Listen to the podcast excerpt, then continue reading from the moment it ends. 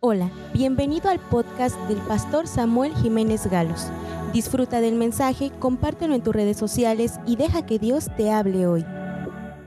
Vamos a ver lo que dice la Biblia en San Mateo. Hay un pasaje muy importante aquí y habla acerca del Señor Jesús cuando inicia su ministerio y, después de, estar eh, sanando enfermos y todo lo demás, él escucha en el segundo año de su ministerio acerca de Juan el Bautista. Sí. Y entonces San Mateo capítulo 11, versículo 12 dice, desde los días de Juan el Bautista hasta ahora, el reino de los cielos sufre violencia y los violentos lo arrebatan. ¿Esto qué significa? Eh, cuando la Biblia, en este pasaje, en este contexto, hablando acerca de Juan el Bautista y Jesús se refiere a él y, en este pasaje dice, y solamente los violentos lo arrebatan. Esto tiene que ver con una persona valiente, una persona decidida. ¿Sí? Dios quiere que seamos cristianos fervorosos, activos, que trascendamos, valientes, decididos. Entonces, el tema de hoy es un cristiano, cómo ser un cristiano valiente y decidido. Ese es el título del tema título del mensaje, cómo ser un cristiano valiente y decidido. Y al considerar, vamos a hablar acerca de Josué en, Josué capítulo 1, versículo 9. Hasta ya se lo saben de memoria, ¿verdad? Josué 1.9. A ver, vamos a decirlo. Mira que te mando que te esfuerces y seas valiente. No temas ni desmayes, porque Jehová tu Dios estará contigo donde quiera que, vayas. Entonces, al considerar el mandato que Dios le dijo a Josué, vamos a ser cristianos valientes y decididos. Hemos estado escuchando y hace, hace un ratito, hace un momento, escuchábamos también esto, este pasaje de ser esforzados. Entonces es muy importante. Dios le dijo a Josué porque él tenía un gran trabajo que hacer. El profeta Moisés ya no pudo introducir al pueblo de Israel a la tierra prometida. Él fue un líder, él logró sacarlos de Egipto, Dios se manifestó poder con gran con grandes maravillas y milagros, pero el profeta Moisés ya no los llevó a la tierra prometida. Y Dios le dijo que pusiera las manos sobre Josué y que él, Josué que era su siervo, que era su seguidor, su servidor, que anduvo durante esos 40 años también con él, le dijo, él va a introducirlos a la tierra prometida. Pero Dios le da un mandato, una orden a Josué. Y ese mandato, esa orden también te la está dando a ti y a mí. Y le decía este, este mandato, mira que te mando. No es algo que si quieres o no quieres. Mira que te mando que te esfuerces y seas valiente. No temas ni desmayes porque Jehová tu Dios estará contigo donde quiera que vayas. Entonces, este es muy importante. En este pasaje, nosotros encontramos cinco cosas que Dios le dijo a, Josué y que Dios nuevamente nos las está diciendo a ti y a mí. Número uno, tenemos que esforzarnos siempre. En Isaías 41, versículo 6, dice, Isaías 41, 6, cada cual ayudó a su vecino y a su hermano dijo, esfuérzate. A ver, dígale a su hermano que está a su lado, dígale, esfuérzate. Vamos a decirle, esfuérzate. Sí, debemos de esforzarnos en orar. Debemos de esforzarnos en buscar a Dios, en leer su palabra, en, en madrugar. Sí, yo recuerdo a varios de los jóvenes, de los muchachos, de los adolescentes, que cuando estaban, eh, sí, cuando, bueno, cuando yo llegué hace más de 20 años, anteriormente pues iba y nada más estaba yo en Puebla, pero venía nada más en vacaciones, pero ya tengo más de 21 años que estoy acá en Nochistlán, entonces, o acá en, Oaxaca, y, y yo veía cómo estaban involucrados, cómo servían a Dios eh, en los ministerios, y ahora ya son grandes y no los veo que estén así involucrados en un ministerio, sirviendo fervorosamente. Y Dios quiere que seamos valientes, que volvamos nuevamente a ser decididos y decir, sí, yo quiero servir a Dios, yo quiero amarle, yo quiero que Dios me use poderosamente. Dice también en segunda de Timoteo 2.1, Dios, Dios le dice al apóstol Pablo, a través del Espíritu Santo, que le diga esto a Timoteo. Y le dice, tú pues, hijo mío, esfuérzate en la gracia que es en Cristo Jesús.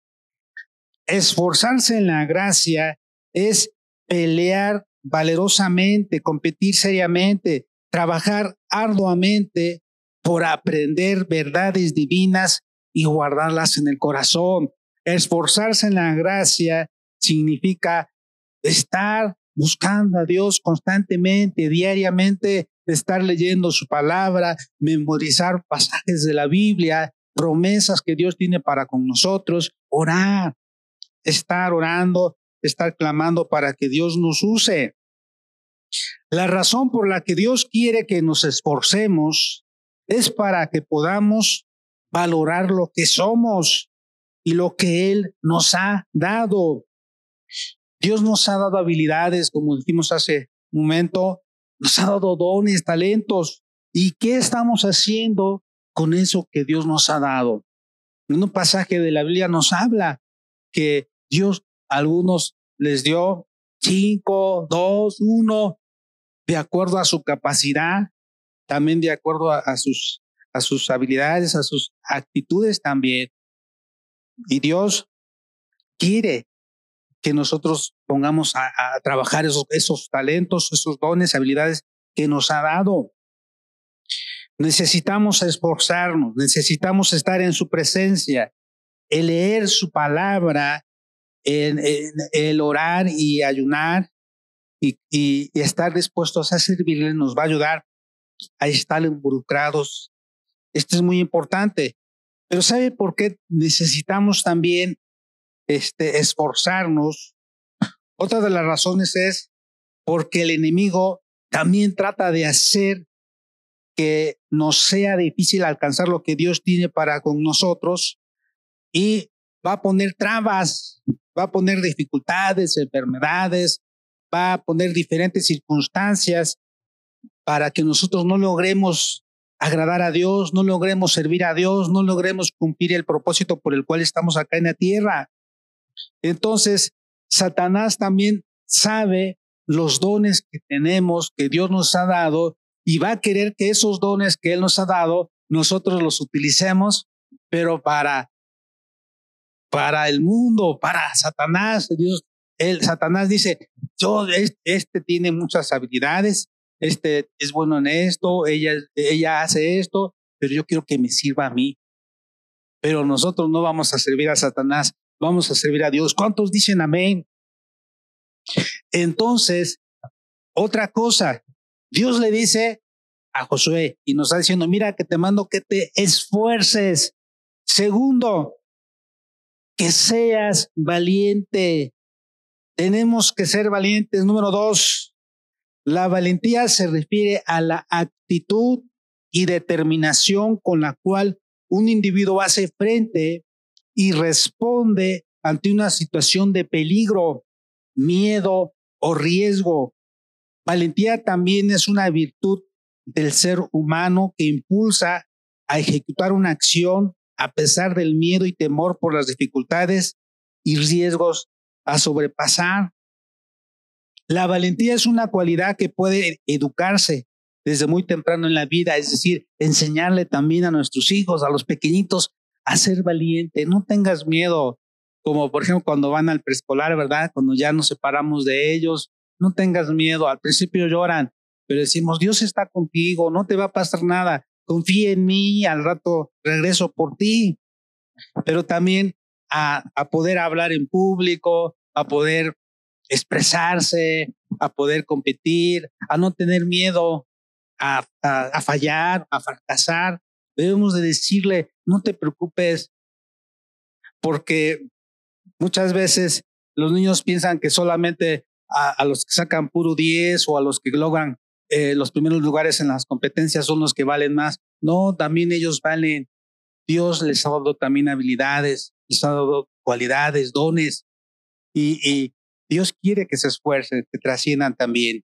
Entonces, necesitamos enseñarles también a nuestros hijos diariamente a ser valientes, a, decirle, hijo, no tengas miedo, no te va a pasar nada, Dios está contigo. En segunda de Timoteo 1.7, segunda de Timoteo 1.7 dice, porque no nos, ha dado, no nos ha dado Dios espíritu de cobardía, sino de poder, de amor y de dominio propio. Dios dice que no nos ha dado un espíritu de temor, sino de poder, de amor y de dominio propio. Muchas veces nos hallamos con cosas que nos parecen demasiado difícil y algunas que nos parecerán quizás eh, vergonzosas o difíciles de hacer. Pero en esos momentos es cuando tenemos que ser valientes e ir o hacer lo que Dios nos pide. Hay personas que, ¿saben una cosa? ya tienen varios años en el Evangelio y no le han hablado a ninguna persona para Cristo. Hay cristianos que no han hablado de Cristo y están así como que cristiano a la secreta, que en mi trabajo, que en la escuela, no se den cuenta que yo soy cristiano y eso no es, no es bueno. Dios quiere que seamos valientes, que hablemos de Cristo. Y algunos quizás eso sea vergonzoso, pero no, la Biblia dice en Romanos capítulo 1, versículo 16, porque no me avergüenzo del Evangelio, porque es poder de Dios para salvación. ¿Cuántos dicen amén? No vamos a avergonzarnos del Evangelio y decir, ay, es que me da vergüenza hablar de Cristo. No, no te avergüences. El apóstol Pablo también le decía a, Timoteo, no te avergüences tampoco de mí, ni de dar testimonio de Cristo, ni, ni de mí ante muchos testigos. Tú habla lo que la Biblia enseña, tú, tú exhorta, redarguye, corrige, que no nos pase como el, como el discípulo, ¿verdad? Como, como, como Pedro, que, que en un momento difícil, en una situación muy complicada, al ver a, a su maestro, que cómo lo estaban tratando, le estaban pegando, lo estaban lastimando, se burlaban de él y él eh, horas antes había dicho, yo estoy dispuesto a morir por ti, yo estoy dispuesto a dar mi vida por ti. Cuando lo vio, cómo lo estaban tratando, le dijeron, tú también eres de sus discípulos, tú también estabas con él, y porque también tu forma de hablar. ¿Y qué empezó a hacer el, el apóstol o el discípulo eh, Pedro? empezó a, tratar de, no, pues para que no se, no se den cuenta que soy diferente, empezó a hablar groserías. Entonces, hay personas que en lugar de dar un buen testimonio, en lugar de decir, sí, soy cristiano, y, y cuando le dicen, es que tu forma de hablar es diferente, es que tú no, no eres como nosotros, eh, en lugar de aprovechar eso, decir, sí, porque Dios me cambió, Dios me transformó, ya soy una nueva criatura, una persona diferente, en lugar de aprovechar eso, eh, eh, no, no, también digo groserías, nada más que trato de ser este, muy ético, trato de ser eh, muy propio para hablar. No, hermanos, que no nos dé pena, sino al contrario, que digamos, sí, soy cristiano y no me avergüenzo porque es poder de Dios para salvación y Dios quiere transformar tu vida también, Dios quiere cambiarte. Así que dice en 2 de Timoteo 1:8, ahí lo que comentábamos, por tanto no te avergüences de dar testimonio de nuestro Señor ni de mí, preso suyo, sino participa de las aflicciones por el evangelio según el poder de Dios. Eh, por ejemplo, el salir al frente de las personas a predicarles es algo que algunos consideran muy difícil y hasta les causa bastante vergüenza a muchos o temor. Sin embargo, si no son valientes para atreverse a hacerlo, pues simplemente no lo harán y se perderán la bendición de realizarlos. Hermanos, Dios nos va a dar una corona, sí, algún día, no muy lejano, y en esa corona va van, a ver varias estrellitas o varias perlitas de cada una de las almas que nosotros hayamos ganado para Cristo. Y imagínate que Dios te dé tu corona y en esa corona pues no haya ninguna perlita, nada que al contrario nos vamos a sentir mal. Ay, Dios mío, perdóname, porque Dios nos ha llamado a predicar la palabra de Dios. Dios dice, dad de gracia a los que de gracia les dieron, alguien les habló de Cristo, entonces tenemos que hablar de Cristo. Entonces dice, tenemos que ser valientes. Número tres, ahí en el mismo pasaje dice, mira que te mando que te esfuerces y seas valiente. Dice, no temas. Número tres, no tenemos que tener temor. Si muchas cosas dentro de esta vida nos causarán temor, el temor es algo que todos tenemos en cierto momento, pero lo que Dios quiere es que nos despojemos de ese temor y que confiemos en lo poderoso que Él es para ayudarnos a salir adelante a pesar de todo lo que tengamos que enfrentar. En Isaías capítulo 41, versículo 13, dice, porque yo soy Jehová porque yo Jehová soy tu Dios, quien te sostiene de tu mano derecha y te dice, no temas, yo te ayudo, no temas. Eh, ya escuchamos hace un momento también, hermanos, no tengan temor a la enfermedad, no tengan temor a las circunstancias que estamos viviendo. Estamos con Cristo, no estamos en crisis. Amén. Es muy importante recordarlo siempre. Y sí, la Biblia dice, lo que el impío teme, eso le vendrá. Tenemos que tener cuidado con lo que nosotros hablemos. Repito, en un pasaje de la Biblia dice, lo que el impío teme, eso le vendrá. O también hay otro pasaje que dice, conforme tu fe sea hecho. Si tú estás pensando o estás creyendo que así va a suceder, te va a pasar. Por eso debemos de confiar en Dios y creer siempre en que Él es nuestro ayudador, Él es nuestro fortalecedor, en que Él nos va a librar y nos va a ayudar a seguir adelante.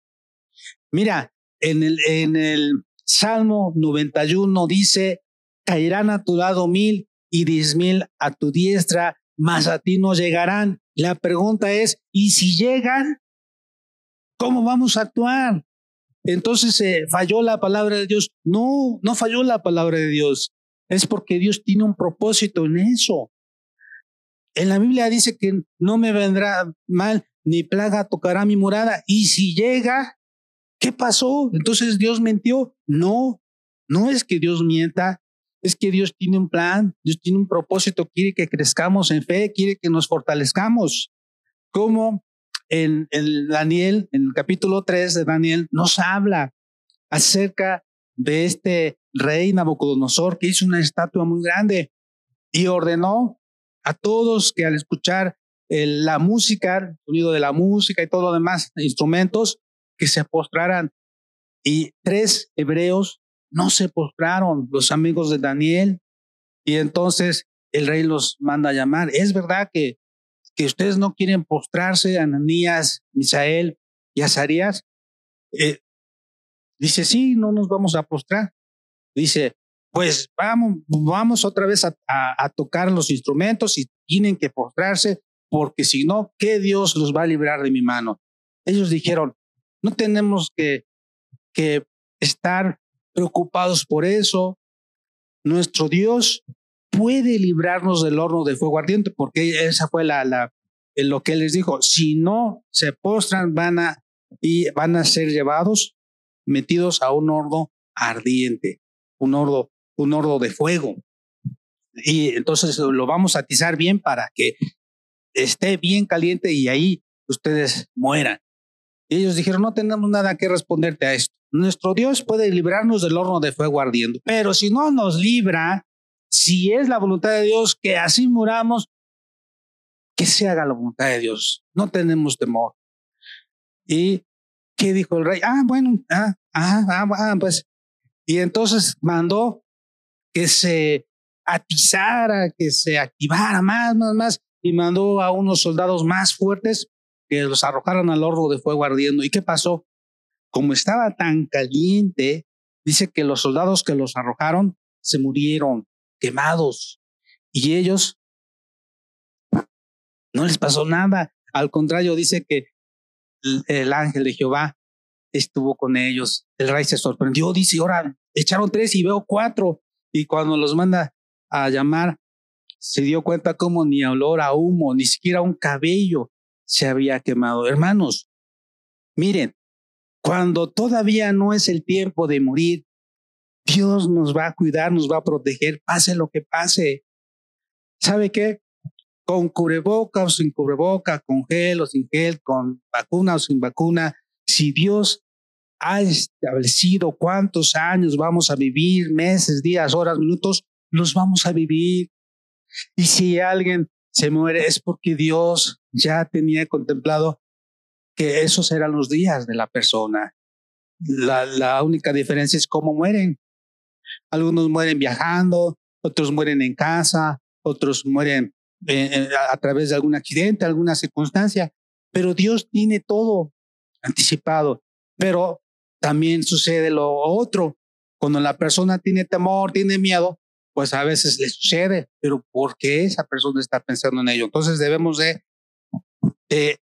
ser hombres y mujeres valientes, de no tener temor. En Isaías 41:10 dice, no temas porque yo estoy contigo. Nuevamente, no desmayes porque yo soy tu Dios que te esfuerzo. Siempre te ayudaré, siempre te sustentaré con la diestra de mi justicia. Dios dice, yo estoy contigo, no tengas temor.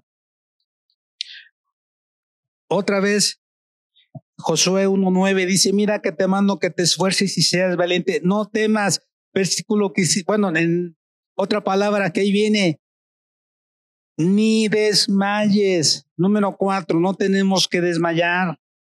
Desmayar en la Biblia significa perder el valor, desfallecer de ánimo, acobardarse, desalentarse, desanimarse, desligarse y relajarse. Dios nos está diciendo a ti y a mí, no te relajes más cuando mi venida está pronto. Has dejado de orar, has dejado de ayunar, has dejado de estar en mi presencia, has dejado de vivir en santidad. No te relajes, no descuides tu vida espiritual. La Biblia dice, sin santidad nadie verá al Señor. En Deuteronomio 1.21 dice, mira, Jehová tu Dios te ha entregado la tierra, sube y toma posesión de ella como Jehová, el Dios de tus padres, te ha dicho, no temas ni desmayes.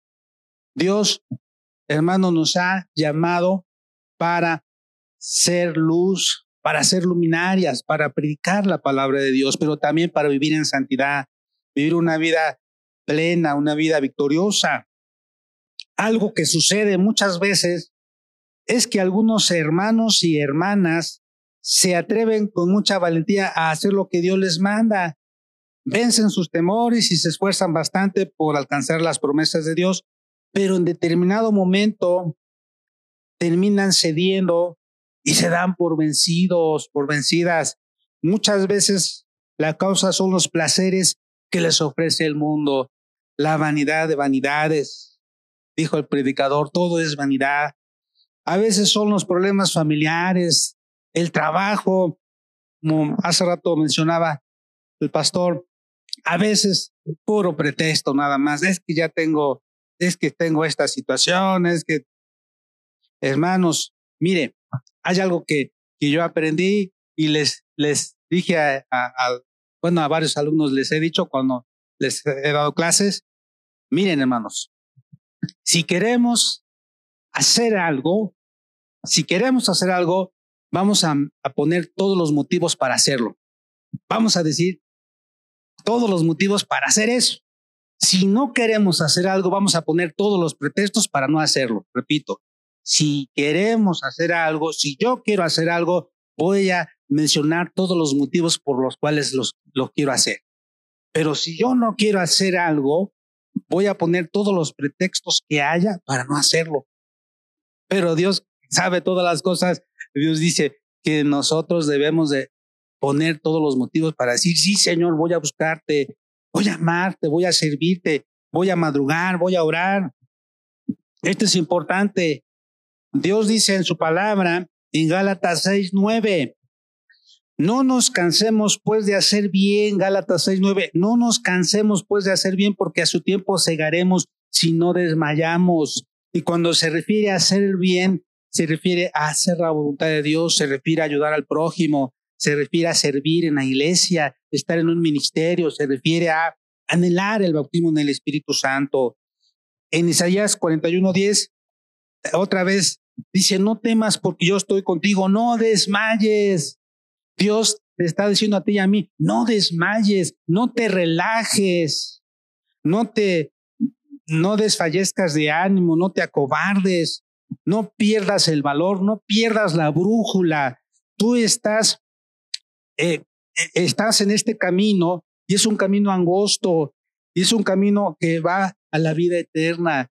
Que no se te olvide que eres peregrino y extranjero, dice Dios. Nada más vamos de paso, somos ciudadanos del reino de los cielos. ¿Cuántos dicen amén? Tenemos que seguir.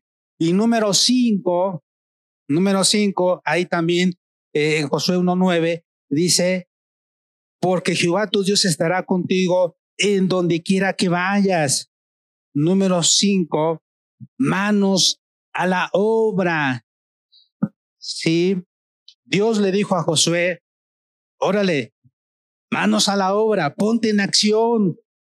En otro pasaje, Dios le dice a el, bueno, eh, el profeta David le dice a Salomón, le dice lo que tiene que hacer, pero también le dice que tiene que esforzarse. Dice, dijo además David a Salomón su hijo. Este está en, Primera de Crónicas, cuando él está hablando a su hijo, dice, anímate y esfuérzate y manos a la obra. No temas ni desmayes, porque Jehová Dios, mi Dios, estará contigo. Él no te dejará ni te desamparará hasta que acabes toda la obra para el servicio de la casa de Jehová. Manos a la obra. ¿Qué significa?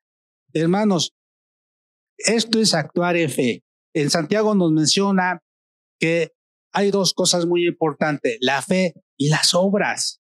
Tenemos que tener fe, pero tenemos que obrar.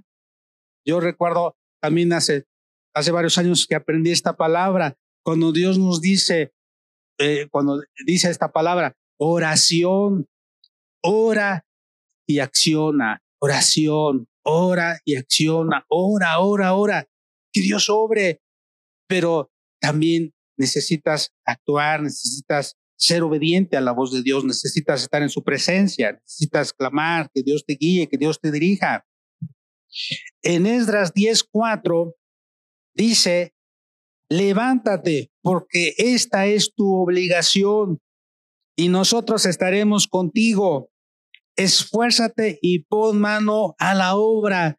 Dios te está diciendo a ti, a mí, levántate. Ya deja de estar eh, eh, así como que, por ejemplo, yo la vez pasada, hace mucho tiempo, vi una imagen de un hombre que estaba en una hamaca estaba tomando un coco con piña y andaba cantando, yo quiero trabajar por el Señor, hermanos, y en la hamaca y con su coquita y toda la cosa. Hermanos, Dios quiere que actuemos, Dios quiere que nos levantemos, que pongamos mano a la obra, que echemos mano de la vida eterna. ¿Qué significa? Que accionemos, que no sea nada más un mensaje de cada ocho días. Ah, pues estuvo interesante el mensaje. No, no, no, ¿qué voy a hacer? Que no sea un mensaje más, sino que ahora yo decida hacer cambios en mi vida. La vida puede estar, puede estar repleta de desafíos, pesares y decisiones difíciles, pero aún en medio de las dificultades, el Señor nos aconseja que seamos fuertes y valientes. Y, y debemos de hacer esto que Dios le dijo a Josué, porque también es un mandato para nosotros que nos va a ayudar a ser hombres y mujeres fieles a Dios, que le sirvamos, que hagamos su voluntad y sobre todo que seamos hombres y mujeres valientes y decididos. Esperamos que este mensaje haya bendecido tu vida. No olvides compartirlo y suscribirte.